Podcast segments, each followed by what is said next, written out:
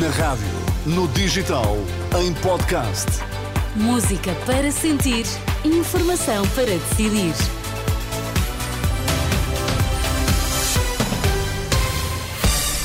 Tudo postos para as notícias das quatro. A edição é agora da Anabela Góis. Boa tarde, Anabela. Boa tarde. Quais são os temas em destaque?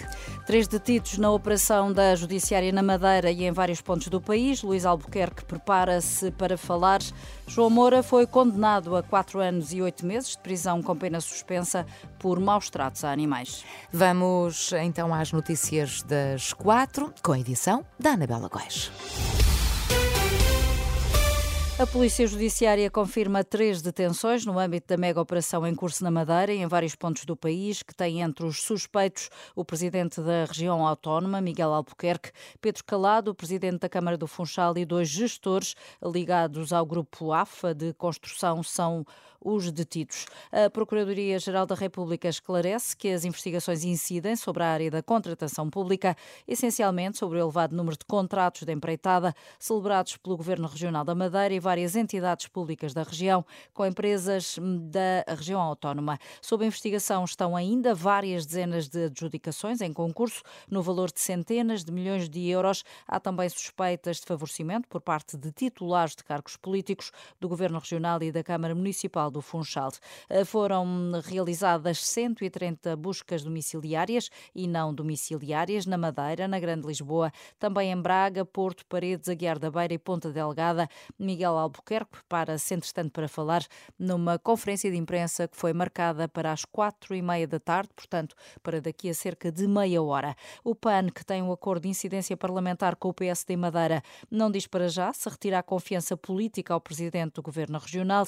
Inês Sousa Real avança que o partido não quer queimar ninguém em praça pública e diz que é fundamental que a justiça se pronuncie. Não existindo qualquer informação relativamente a qualquer tipo de acusação, o PAN respeita o princípio da presunção de inocência e teremos que aguardar que a Justiça faça o seu trabalho. Então, nós teremos que aguardar com serenidade aquilo que possa ser o decurso desta investigação. Não vamos estar a ir atrás nem a queimar em praça pública a credibilidade das pessoas. E para o PAN é fundamental aguardarmos que a Justiça se pronuncie e que, mais uma vez, exista uma maior proximidade, tal como já vimos a apelar noutro tipo de processos, da Procuradoria-Geral do Ministério Público, explicando aos cidadãos o que é que está em causa nos processos e se existe ou não fundamento para alguma acusação.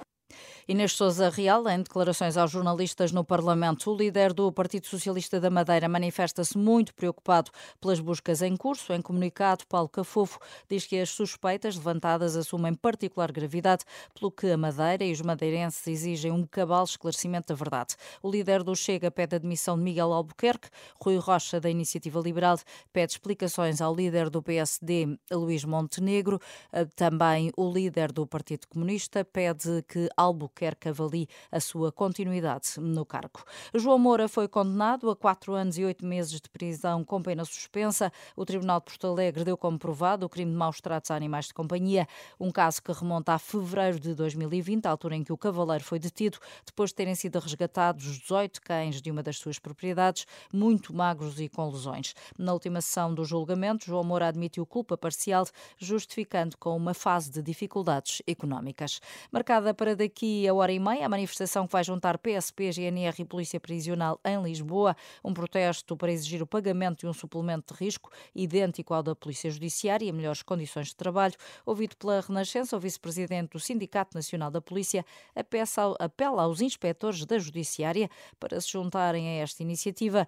Tiago Fernandes assinala o que diz ser a injustiça eh, que os elementos das duas forças de segurança são alvo. A partir do momento em que qualquer executivo decide atribuir um valor à vida humana, esse, esse valor da vida humana deverá ser, sempre ser igual para todos. Estás a falar do suplemento... Dos colegas dos elementos da Polícia Judiciária, nada contra, e até deixo aqui o rep, que não percamos tempo com, com algumas coisas que nos podem diferenciar, porque é muito mais o que nos une. Uh, deixar também um apelo para se juntarem a nós.